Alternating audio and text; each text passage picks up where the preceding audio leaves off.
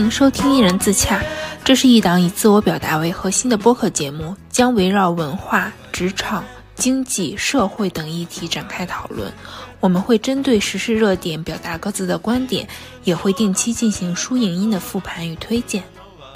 我是主播楠楠，我是主播小赵，大家好。嗯，其实我们两个人是在微博上面四五年的好友，但是都一直沉寂在对方的好友列表里面那种点赞之交。我们两个的星座和 MBTI 的人格都是一样的，我们两个都是射手座 INTJ 的人格。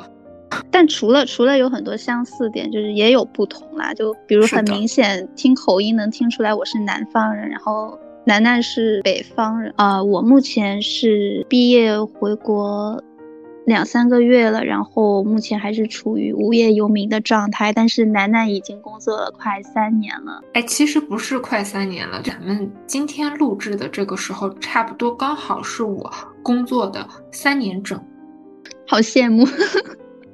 其实也没有，因为我刚刚工作的时候，真的感觉完全是一个不自洽，而且非常内耗的人。因为我记得我刚正式上班的第一天，我就哭了，就是我不是在办公室哭的，我是因为一件很小的事情，就是我的领导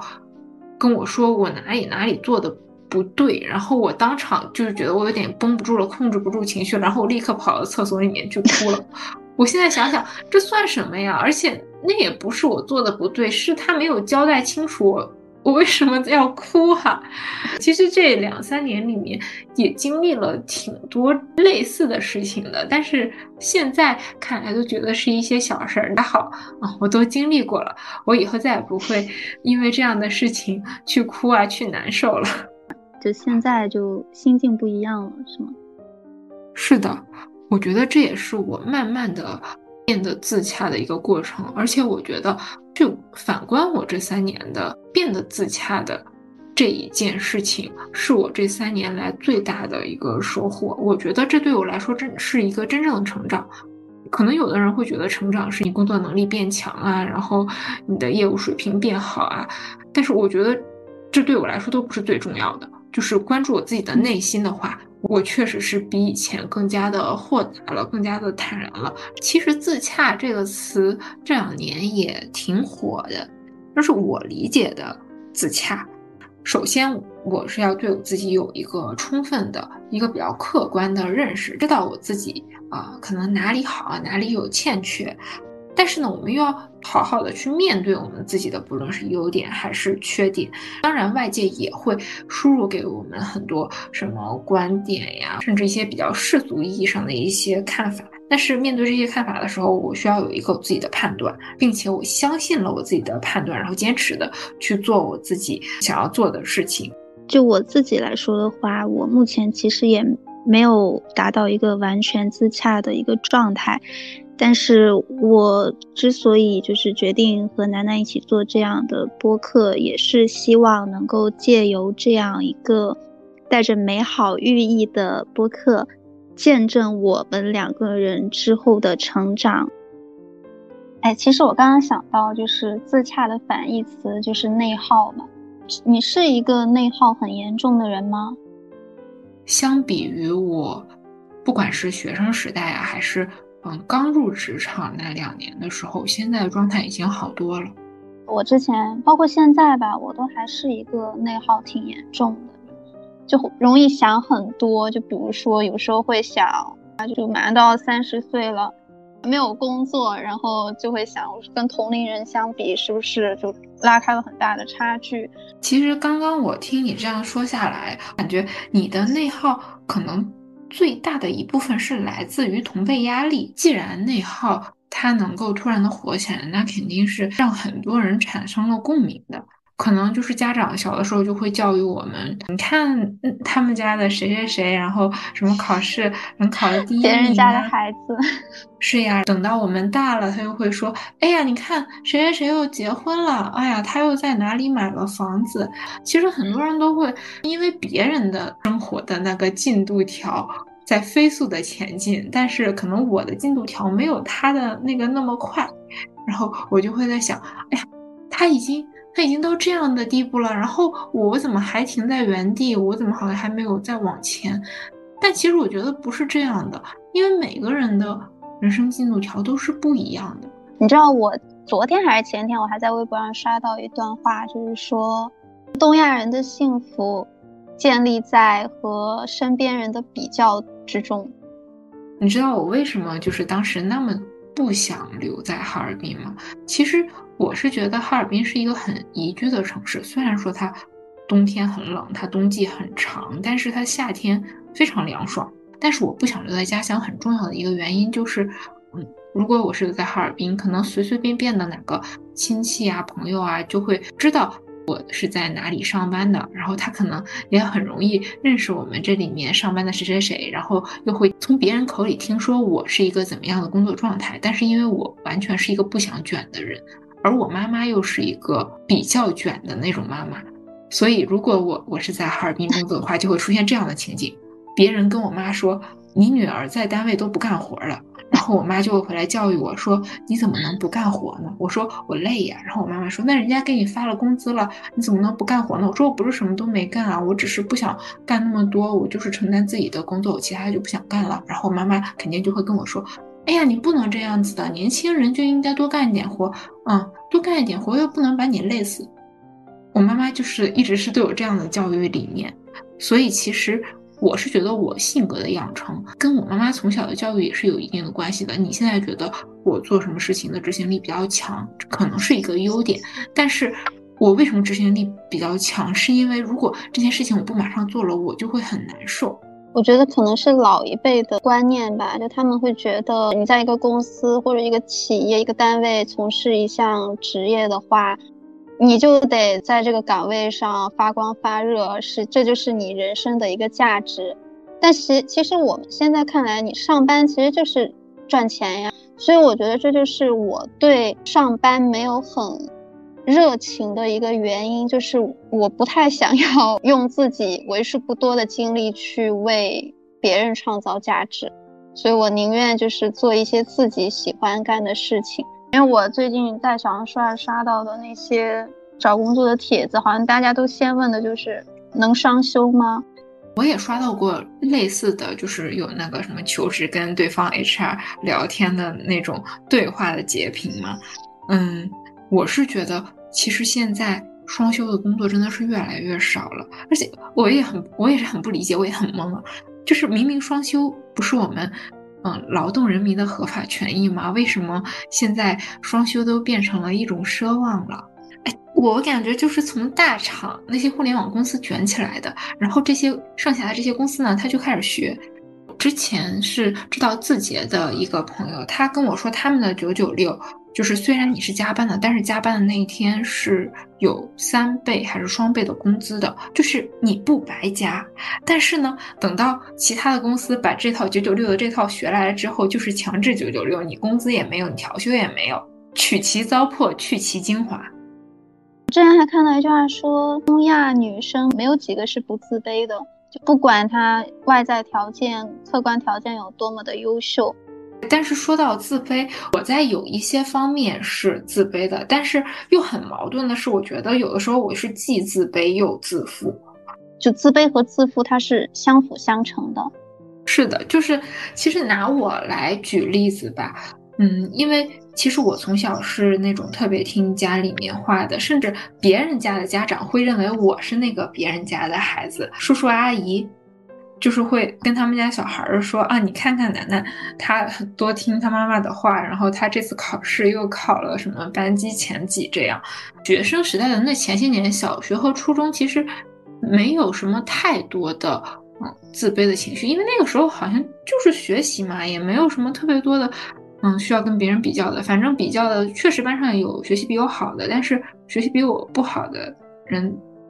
多。很多，所以我不会因为学习的这件事情给我造成任何的自卑的情绪。但是，因为其实我是一个从小就会稍微的有一点胖的那种小姑娘，嗯，也不是说特别特别的胖，就是差不多是那种 BMI 标准的上限值的那种，有一点肉肉的小姑娘。然后性格会稍微有点内向，然后对待任何事情都非常的认真又非常听话的那种女生。我不知道这样你能不能构想出来一个我小的时候大致的那个形象。小的时候印象很深刻的一件事情就是，班上要去参加学校里面组织的演讲比赛，就是起组队去参加这样的演讲比赛，就有点类似于朗诵和演讲相结合的这样的。然后当时呢，虽然很内向，但是我还是有一点点的想要去参加这个比赛的，因为我当时的想法竟然是，谁说内向的小孩就不能参加这个比赛了呢？我想要通过这个比赛来突破自己。然后我妈妈也很鼓励我去跟老师说我要参加这样的比赛。然后当我跟老师说的时候，老师说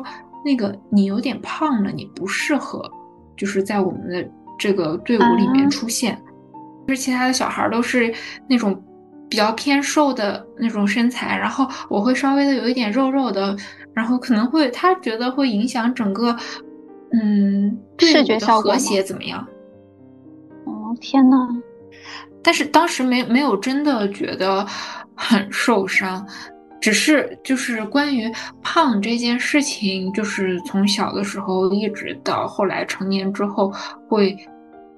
对我造成一定程度上的心理阴影。高一刚进班嘛，然后老师就说大家就先随便坐，后面我们再去分配座位。然后因为那时候要军训嘛，也不用上课，一直长得比较高，都坐在最后一排。我就非常的想要坐在前排，然后就讲台桌旁边那个位置，你知道吧？我特别特别的向往那个位置。这就是我经常坐的位置。我真的很向往那个位置，然后我就选了那个位置，我就在那里坐着。我们老师就说你要不然换一个位置，因为你有点胖，不方便。别人过，但其实我那个时候真的没有特别的胖，就是 BMI 的上限也不是胖到影响别人了，因为那个时候已经青春期了。然后他他还是当着大家的面说的，但是小的时候不会觉得，因为就是一直都是稍微有一点肉肉的，可能也是因为我们家当时的饮食习惯就是特别的喜欢吃碳水，碳水配碳水的这样吃，然后就导致从小就会长得比较。比较胖，然后再加上我的基因本本身就不是那种易瘦的基因。但我觉得你没成年之前，那都顶多算婴儿肥吧。再说回胖这件事情给我带来的影响，可能大家就是现在在社交网络上面看到我的照片，其实我现在是已经瘦下来的，而且我瘦下来就是去年的事情。去年上海不是家里面封了好几个月嘛，然后当时我是一个人。在家自己琢磨这些什么运动啊，然后什么减肥餐啊这些，其实现在回想起来还蛮辛苦的，就是吃的简直就是喂兔子的那种东西，然后就是真的是瘦下来了，而且到现在也是保持了一年多嘛，就是也没有胖回去。我现在回想，在我没有瘦下来之前，我只是会觉得哦，我穿衣服可能没有那么好看，但是我不会有身材焦虑。真正的身材焦虑反而是我减肥成功之后会极其的焦虑，尤其是去年我刚刚复工的那一段时间，就是刚刚解封，然后我们开始正常的工作了，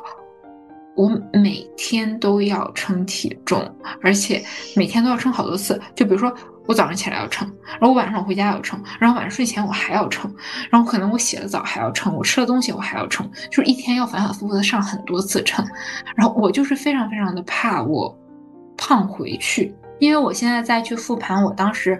是怎么瘦下来的，我觉得当时的那个状态和心境。是很难复刻下来的，因为那个时候就是居家办公，然后也没有人打扰，我也省去了通勤的时间，所以我可以有很多很多的时间去运动。当然，现在我是不可能有那么多的时间了，然后我也不可能每天都自己在家里面做饭，我可能我也避免不了外食，然后再加上现在外卖也可以随便点了，可能有的时候也没有办法去抗拒那个什么奶茶呀、什么甜品的诱惑，就是现在外界可以干扰的因素太多太多了，所以。一旦我再胖回去，我可能再瘦回来，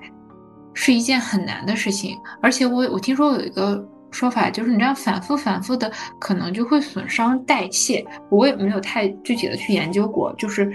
说反弹了再瘦会变得更加的困难，所以我也是很怕这个。而且随着年龄的增长，可能我的代谢也会有所的有所下降，所以我就很惧怕这件事情。有一段时间，我就是把我的身材看作是我最重要的事情，而且那个那段时间我是很抗拒跟朋友一起出去吃饭的，而且吃饭的话，我我基本上就是要么就吃那种菜叶子，要么就是去那个像海底捞啊之类的，就是点那个清汤锅往里面涮，就是不加调料的肉和菜叶子。然后因为我是北方人嘛，所以我吃火锅很喜欢用那个芝麻酱。那段时间我连芝麻酱都不吃的，啊？为什么麻酱也会导致胖吗？对，是因为芝麻酱它的热量比较高，所以那个时候我只是蘸醋什么的。但当然，现在我吃火锅肯定会加一些芝麻酱了。就是现在我对我我的这个体重上面的焦虑会比之前稍微轻那么一点点，但说实话，我现在也是会有一些焦虑的。而且我现在还是会每天都称体重，我根本就没有办法控制我自己，因为我觉得一旦我不称了，然后我就没有办法去掌控我的这个身材变化的趋势。那万一我就真的胖了呢？哦，我胖了，其实减下来一斤是非常困难的事儿，但是胖上去一斤是非常容易的事情。我也不知道别人是不是也这样，还是只有我这样是一个个例。所以这对我来说可能也是一件。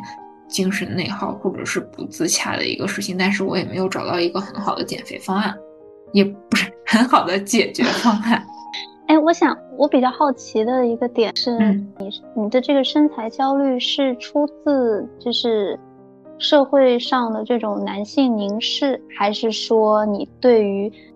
自己的体重你想有一个掌控感？嗯，是这样的。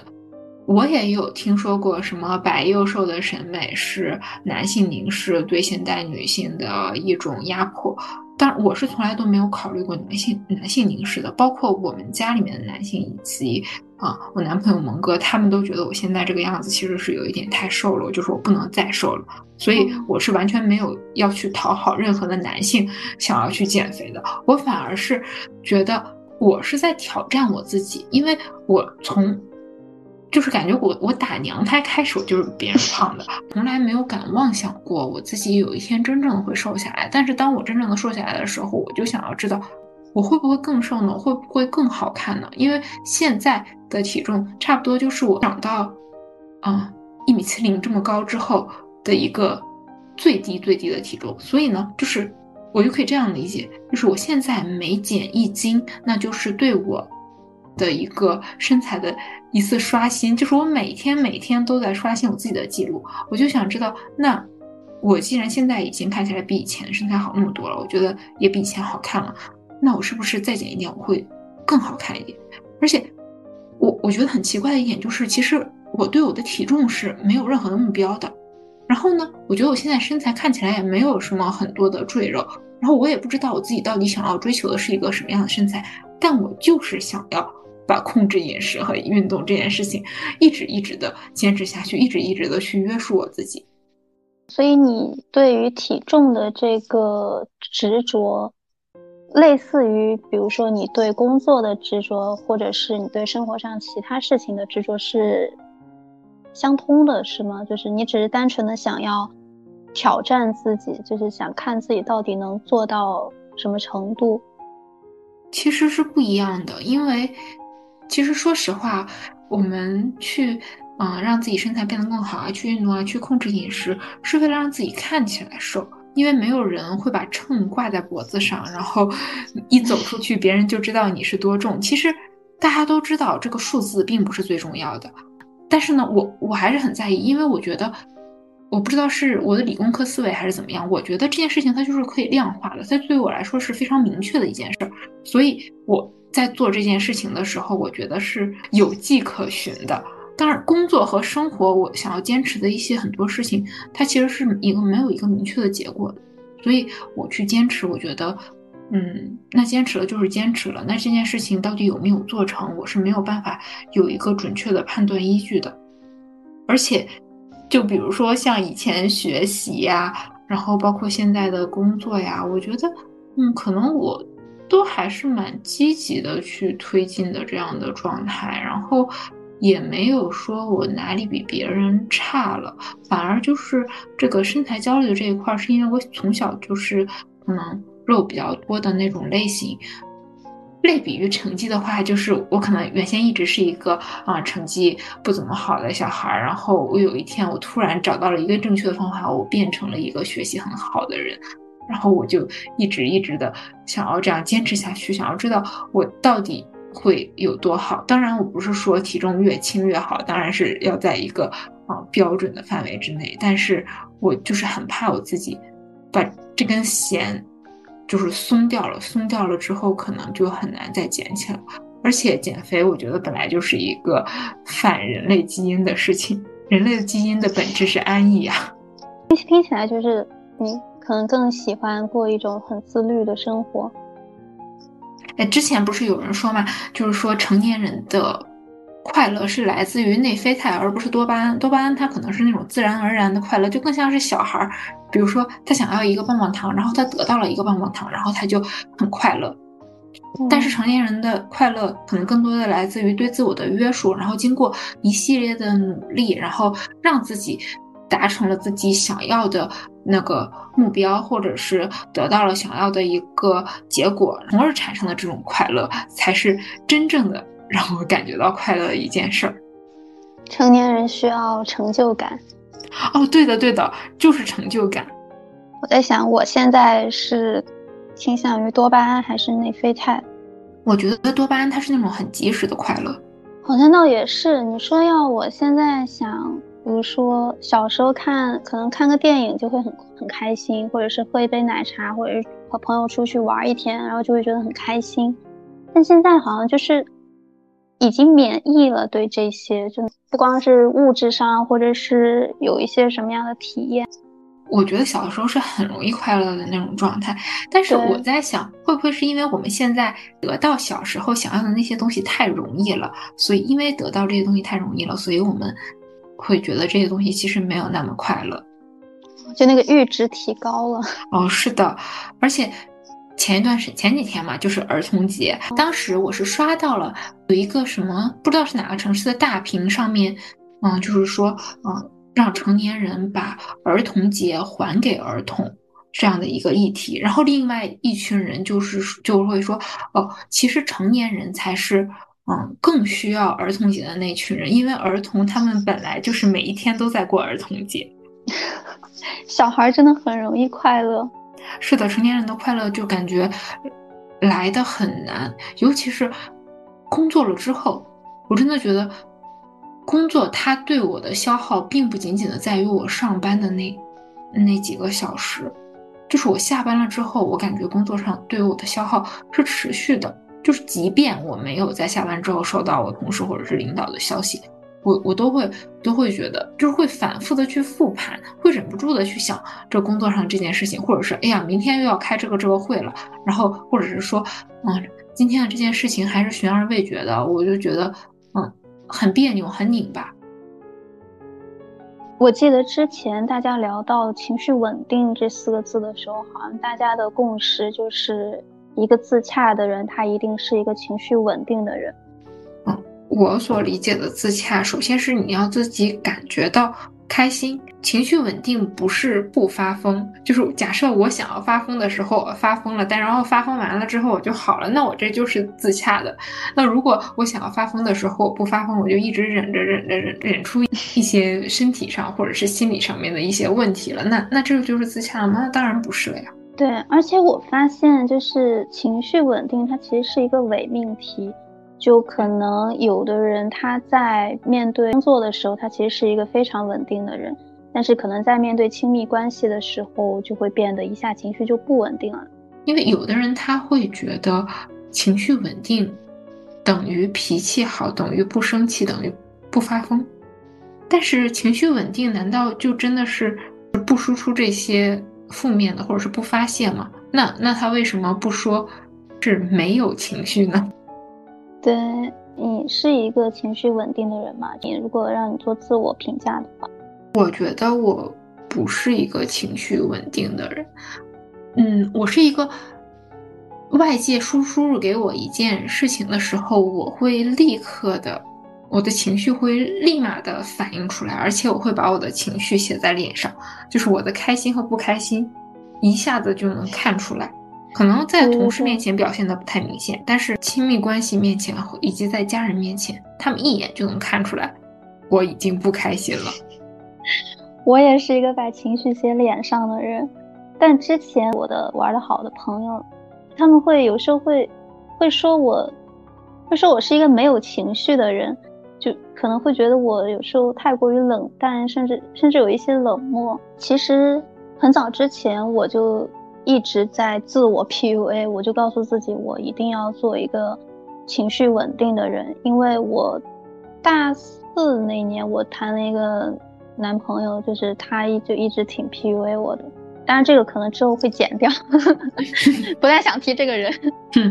就是他，他当时就是在我还没有。太多恋爱经验的时候，他就会说一些很 PUA 我的话，就比如会经常说，嗯，说你脾气这么差，除了我谁还忍得，谁还能忍受得了你？然后那段感情之后，我我就会说，那我以后就做一个情绪稳定的人好了。但好像我又有点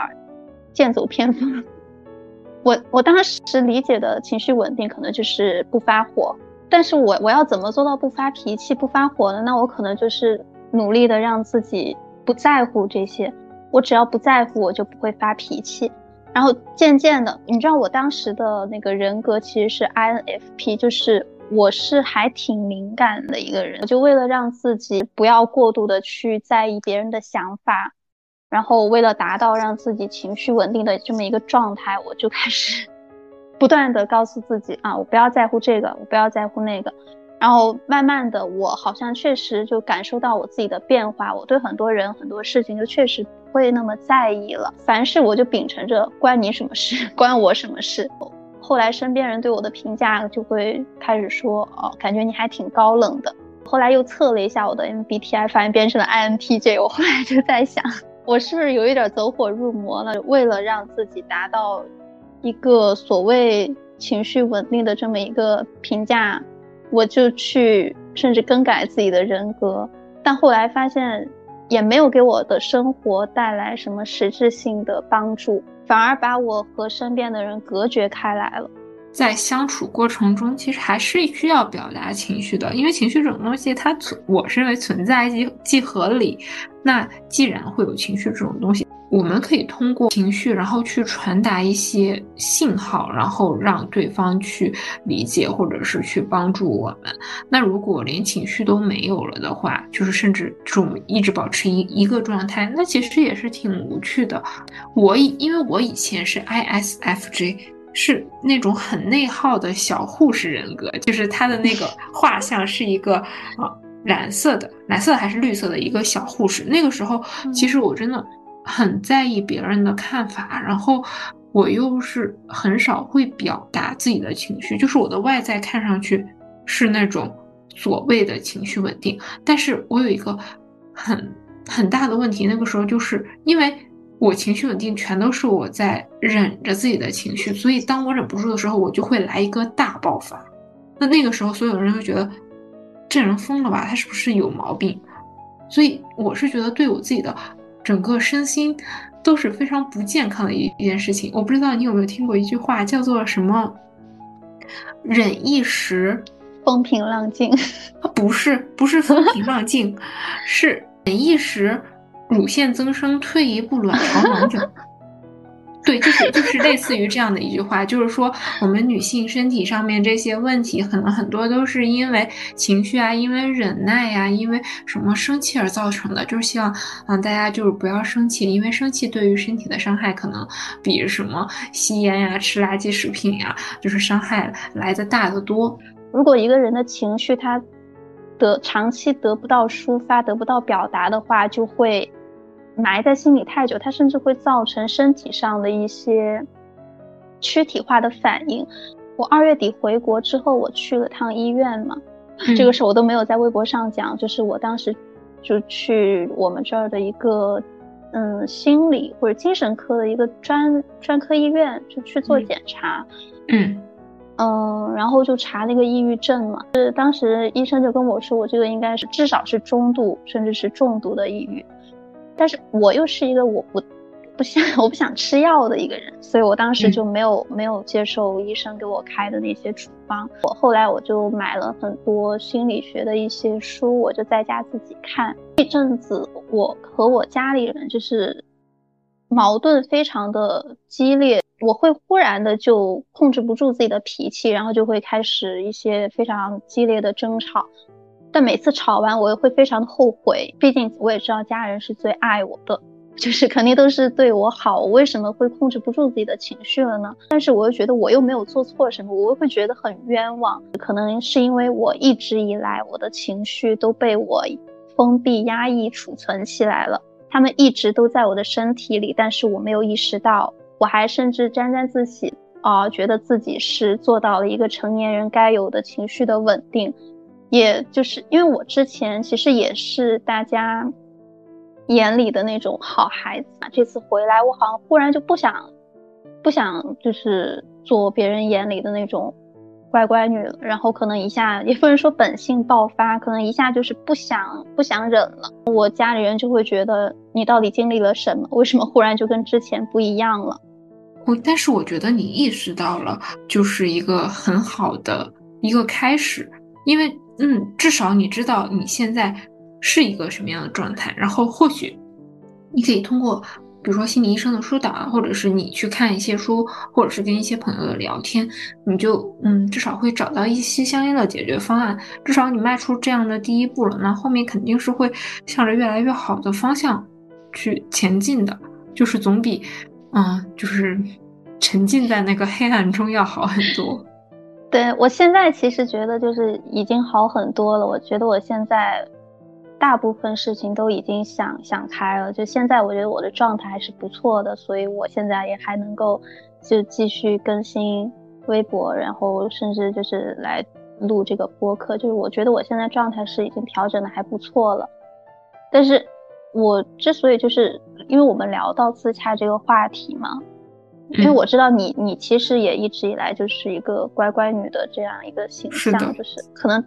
东亚大部分的女孩子就基本上从小还是被灌输了你要乖，但其实我我骨子里我是一个很反叛的人，就可能小时候或者青春期的时候我没有意识到。我觉得啊，我从小接受的，不管家庭教育还是学校的教育，都告诉我你应该做一个什么样的人，尤其你还是一个女孩子，所以你应该怎么怎么样。甚至我家庭教育对我的严格程度，就是不光说什么不让抽烟、不让喝酒、不让说粗话这些，甚至我成年之后，我的还有门禁，就是晚上天黑之前一定得回家。然后我包括我跟。朋友出去玩，我一定得报备是哪个朋友，事无巨细的，我都被管得非常的严。但其实我骨子里一直都是一个很反叛的人，就我向往的，因为你知道射手座本来就最向往的就是自由，对。但是我又一直以来就是一直以来我的我向往的东西都是被束缚、被严令禁止的，所以我也能理解，就是我可能这么多年一直都是被束缚的状态，嗯，就像一个。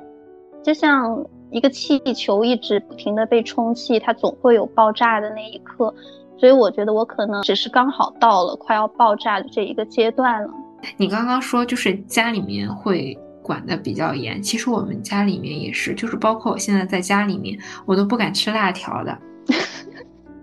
嗯，因为我我现在就是毕竟是在。嗯，外面工作嘛，我一年回家的时候也不多，所以回家我就基本上也就是陪家人，我也不太会出去。其实也不存在什么门禁啊不门禁的一些问题，只不过就是我一回家，我就会自动，呃，变成那种中学时候的状态啊，就是不能不能做这个，不能做那个，就是回回到家会立刻把我打回那个乖乖女的原形。当然，我现在就是在。工作上是完完全全的摒弃了那个乖乖女的状态的，就刚刚工作的时候还是有一点那样的状态的，就是前辈啊以及领导交代给我什么一件事情，我就立刻去执行。但现在我可能会有一些自己的判断，就是判断这件事情真的是我要去做的，还是因为他们懒得做，才把这种麻烦的事情交给我。然后，但是其实我在这个转变的过程当中，其实是有。还是挺别扭的，因为中间会有一些同事被我听到了，他们在背后嚼舌根，就是说，哎，他为什么突然就变成这个样子？但其实也不是突然的，就像你刚刚说，是一个快要被吹爆的气球。我只不过就是真的在他们不知不觉当中积累了太多的压力，然后一下子爆了，就是摊牌了。我不装了，我根本就不是什么乖乖女，我我就我就这样，你们爱怎么样就怎么样。哎，其实就是说到，嗯，跟家里面人这样相处，可能你跟我现在的状态不一样，因为你现在在成都，就是你的家乡，但是我已经离开家乡了。嗯，我现在跟家里面的人相处的过程当中，我是有一点那种报喜不报忧的状态。啊，虽然我也没有什么特别大的忧，就是关于工作上这些抱怨，我是不会跟我家里面人讲的，因为我知道我跟我妈妈去讲。他可能更多的会觉得你年轻人就应该奋斗，你不应该有这些抱怨什么的。但是我我跟他讲再多呢，他的想法也是这样的，所以我就是不会去跟他讲这方面的事情。那只要不去讲呢，我们就不会在这方面去造成一些争吵。其实我觉得随着我们年龄的长，嗯，年龄的增长吧，嗯。和家人的关系其实会稍微的有一些疏远的，但是我觉得家人之间最好的一个状态就是，当我们互相需要彼此的时候，我们一定会出现在彼此的身边。但是生活上会分享一些快乐，但是不会把所有的情绪都事无巨细的分享给他们。我觉得这也是对父母啊，或者是对我们的一种保护的方式，就是避免一些冲突，因为毕竟代际之间是有很大的在。思想上面的差异的，反而有很多事情，我们去跟朋友啊，或者是自己的兄弟姐妹以及表兄弟姐妹这样去沟通，才能更更多的引起一些共鸣。就是和家人之间要保持一个距离感嘛。但其实我觉得跟家人的沟通之间，呃，可能会造成一些不愉快。最大的原因是因为我们。我们就是存在代沟，虽然代沟这个事情有点挺老生常谈的，但是还是没有办法避免这样的问题，因为可能是他们这一代人所接受到的教育和我们这一代人所接受到的教育是不同的，然后呢，再加上我们从小接受到的教育又是他们这一代人灌输给我们的，所以。嗯，可能随着我们的成长，然后我们后来长大，去接受到更多的东西，然后我们就会产生一些自己对于成功啊，或者是理想生活呀一些的判断。这些判断其实是跟上一代人，或者是世，或者是现在普世的一些世俗意义上的成功和理想生活是不一样的。可能，嗯，很多人会觉得，呃，你有车有房，然后那个。结婚生子，然后以后，然后孩子又上了一个什么很好的学校，然后孩子又有车有房，结婚生子，就是永远永远的是这样的一个无穷无尽的循环哦，这就是世俗意义上的成功了，至少是说啊，这个人生活美满。但是我我现在就在想，嗯，这样真的就是幸福吗？就是可能我觉得我父母他们。也并没有想过，就是生小孩就是幸福吗？结婚就是幸福吗？至少我妈妈是这样跟我说的，就是她也不知道为什么就要结婚了，因为别人都结婚了，所以就结婚了。然后她也不知道为什么要生小孩，因为嗯，别人结婚了就生小孩了，然后她也她也就生了我。嗯，可能他们那一代人是没有没有这么多的思考的，就是因为别人。都这样做了，那如果我不这样做，其实是一件很奇怪的事儿。再加上他们那个时候是没有像我们这样的什么社交网络呀什么的，就是他们没有办法去获得一些更多元化的信息，他们只是看身边的人都怎么样了，然后他们就怎么样了。反观我们这一代人，是就是在我们。小的时候就刚好经历了互联网飞速发展的这样的一个时代，而且其实我觉得早期互联网的环境还蛮好的，所以我们可能就是通过啊互联网啊，包括后面的这些什么社交媒体啊，也输入了大量大量的信息，所以这些信息输入到我们的脑子里面的时候，我们又给它不断的加工，再加上自己的一些经历，最后输出来的。就是一个和上一辈人截然不同的一个想法。我觉得上一辈人，他们定义的成功，可能大部分都是希望孩子有一个稳定的将来吧，包括稳定的工作、稳定的伴侣、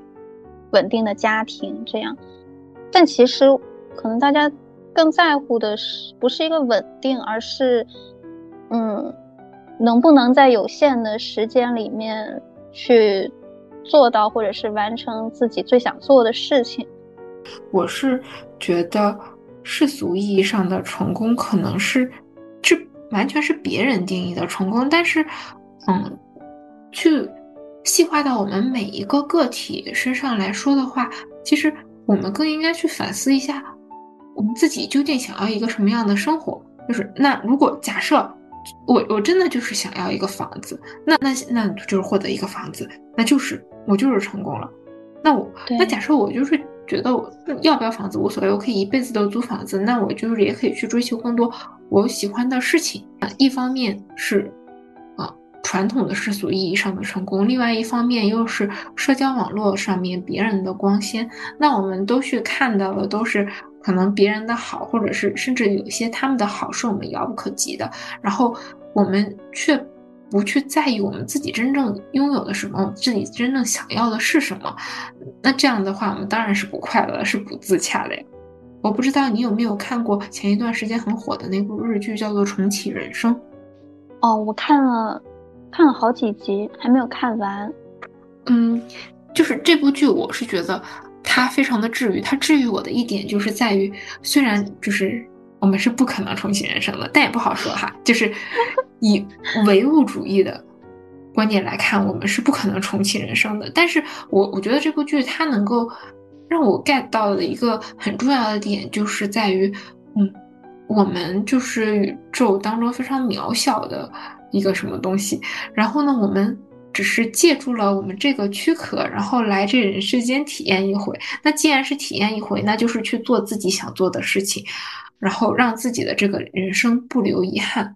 就是去过真正的属于自己的生活。因为我是感觉到钱。嗯，我们上一代的一些人，他们总会说：“哎呀，等我退休了就好了，等我退休了，我就可以去游山玩水，我去旅游了。”但是我现在想法是，那我想去旅游，那我现在就要去啊！我为什么要等到我退休了，老胳膊老腿了，然后也玩不动了，然后我再去呢？是吧？对啊，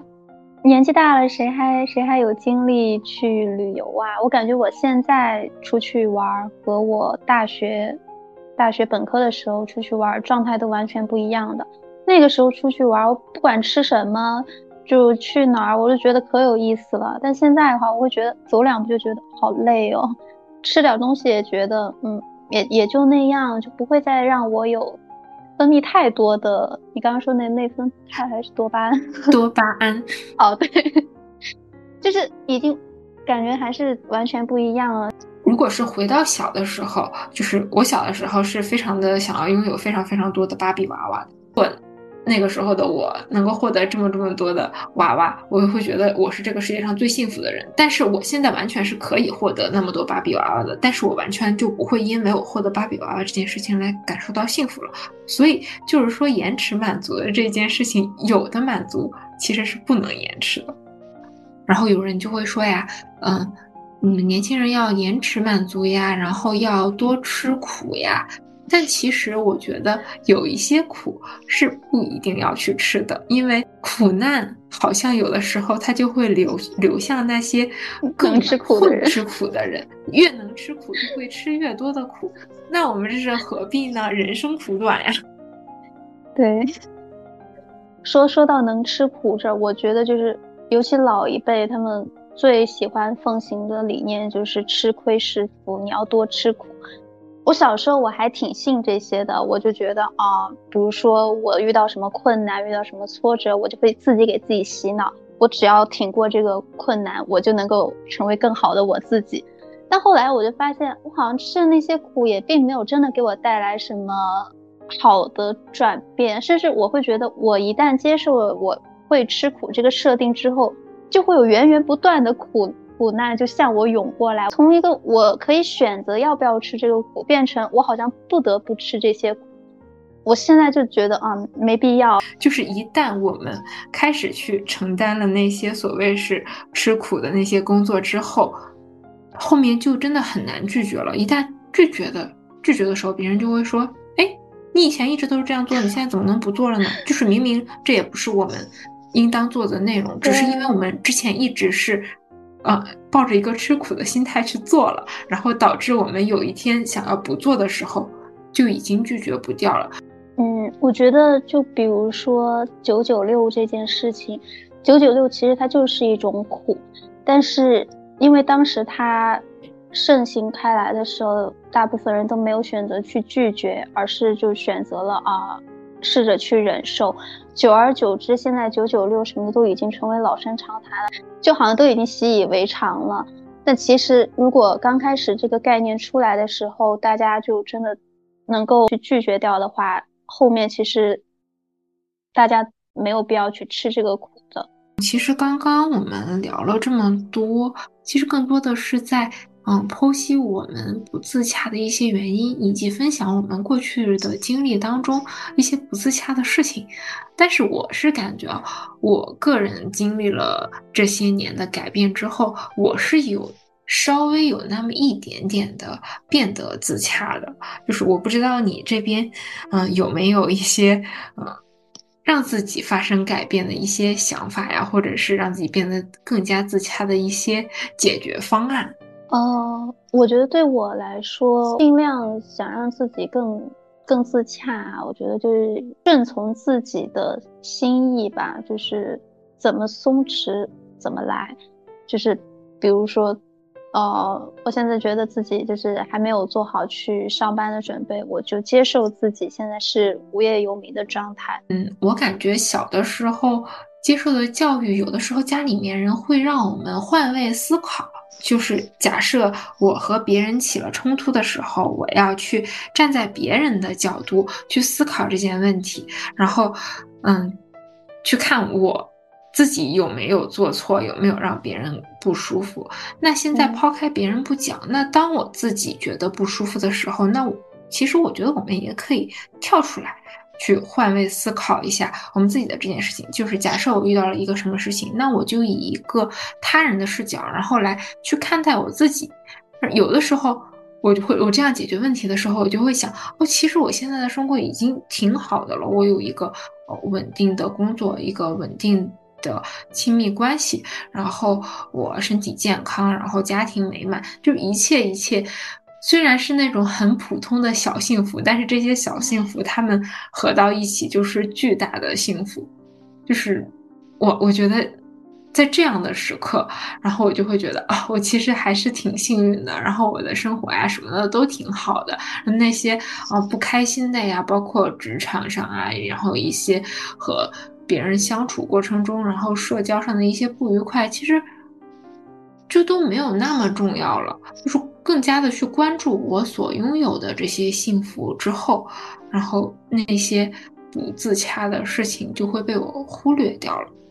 当我意识到我之前很多的不自洽可能是来源于和其他人的比较的时候，我现在会这么想：把我当成一个我的世界的主人公的话。那我其实是可以选择，让谁留在我的世界里。那些会让我感到焦虑的，或者是让我自卑的人，我可能就会选择让他们消失在我的世界里。其实我觉得比较这件事情，可能就是刻在我们 DNA 里面的一件事情。嗯，对，这其实就是一个很大的人生课题。如果真的要做到自洽的话，所以我们的这个播客的。主题就是想要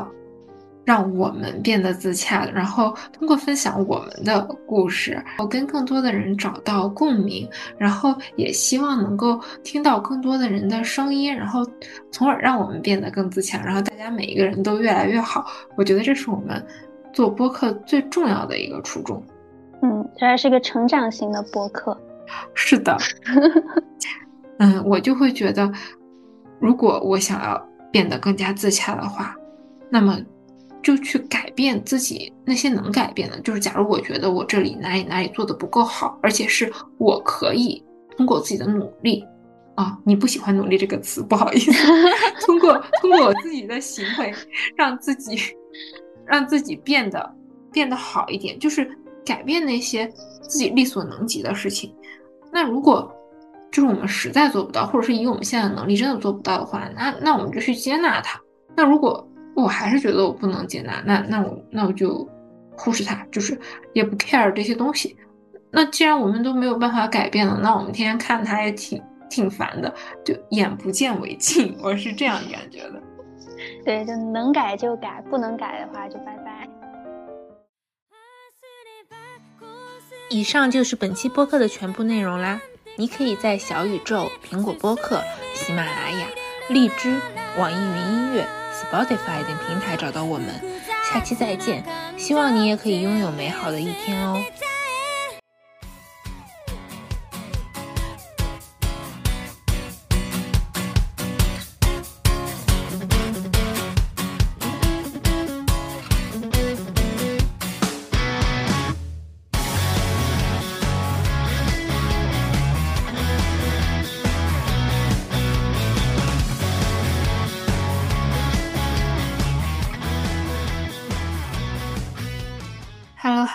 欢迎来到我们的彩蛋时间。